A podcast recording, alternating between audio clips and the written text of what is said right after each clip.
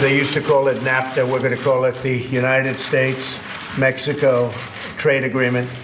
Uh, we'll get rid of the name NAFTA. It has a bad connotation because the United States was hurt very badly by NAFTA. El anuncio de un nuevo acuerdo en el marco de la renegociación del Tratado de Libre Comercio de América del Norte, el Telecan, que según Trump no se llamará así porque trae malos recuerdos a los estadounidenses por lo injusto de sus términos, fue materia de editoriales tanto en Canadá como en México. El periódico mexicano La Jornada, en su columna dedicada al dinero y firmada por Enrique Galvano Ochoa, destaca el posicionamiento electoralista del presidente estadounidense Donald Trump al anunciar ese nuevo acuerdo.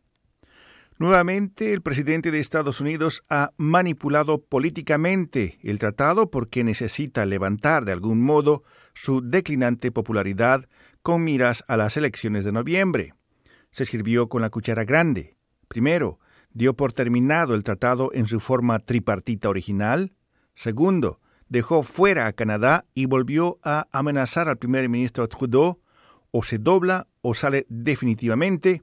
Y tercero, rebautizó el entendimiento, ya no es tratado, como Acuerdo Comercial Estados Unidos-México por su mala connotación en territorio estadounidense, dice la jornada. En Canadá, la editorialista del periódico en francés La Presse, Ariane Kroll, destaca que por ahora la única ganancia que podemos atribuirle a Donald Trump es que ha recuperado el control de la escena. A pesar de un evento un tanto desordenado en el cual tuvo dificultades para establecer la conferencia telefónica con su contraparte mexicana, Trump se hizo pasar como el dueño de la situación. Peña Nieto lo alabó copiosamente, subrayando su voluntad política y su participación, así como el acompañamiento y apoyo de su yerno Kirchner. Y en lugar de un acuerdo trilateral, el presidente Trump impuso negociaciones bilaterales. Ahora que la Casa Blanca ha terminado con México, le toca a Canadá pasar a la sala de visitas, dice el editorial de la Presse.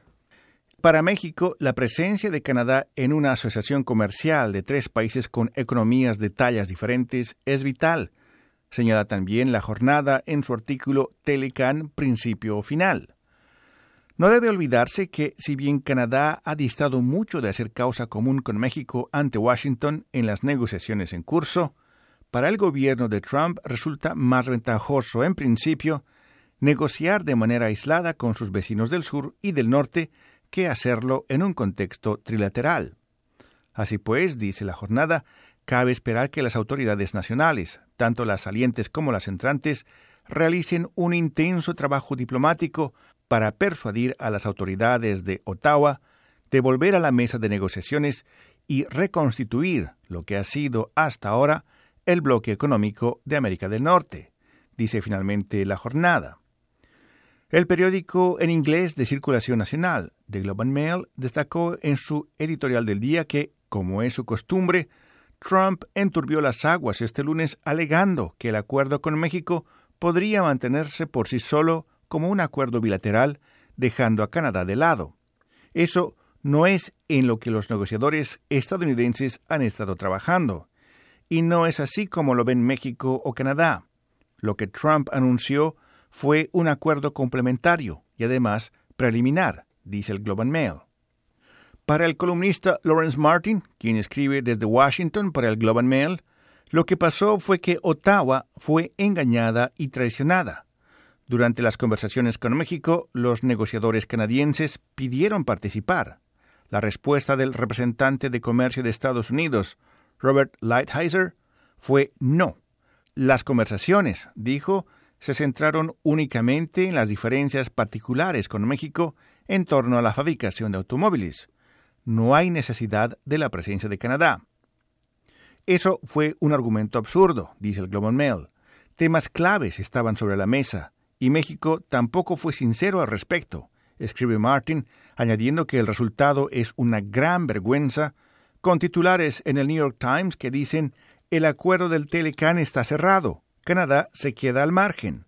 Peor aún, dice Martin, es ver a un envalentonado presidente de Estados Unidos, Donald Trump, hablando como si tuviera una pistola apuntando a la cabeza del primer ministro Justin Trudeau. Arrodíllate, muchacho, danos lo que queremos o te aplicaremos tarifas a los autos que fabricas, escribe el columnista Lawrence Martin. Trump impuso este viernes próximo como ultimátum para que Canadá se integre al acuerdo firmado con México, fecha límite para que la administración del presidente estadounidense entregue al Congreso su notificación obligatoria de 90 días del nuevo acuerdo comercial. Como dice el titular del editorial del Globe and Mail, ahora la pelota está en la cancha de Canadá. En sus primeros comentarios desde que Estados Unidos y México redactaron un borrador de un acuerdo comercial, el primer ministro de Canadá, Justin Trudeau, dijo que se siente alentado por el progreso que los otros dos socios de Canadá en el Telecán han logrado en la redacción de un acuerdo comercial renovado. El optimismo del primer ministro de Canadá persiste incluso cuando los funcionarios de la Casa Blanca amenazaron con imponer aranceles punitivos a los automóviles de fabricación canadiense si Canadá no se adhiere hasta el viernes al nuevo acuerdo firmado con México. Nos animan los progresos realizados por nuestros socios del Telecán en las últimas semanas. Este es un paso importante para avanzar en la renegociación y mejora del Telecán, dijo finalmente el primer ministro Justin Trudeau durante una breve conferencia de prensa en Quebec este martes. Rufo Valencia, Radio Canadá Internacional.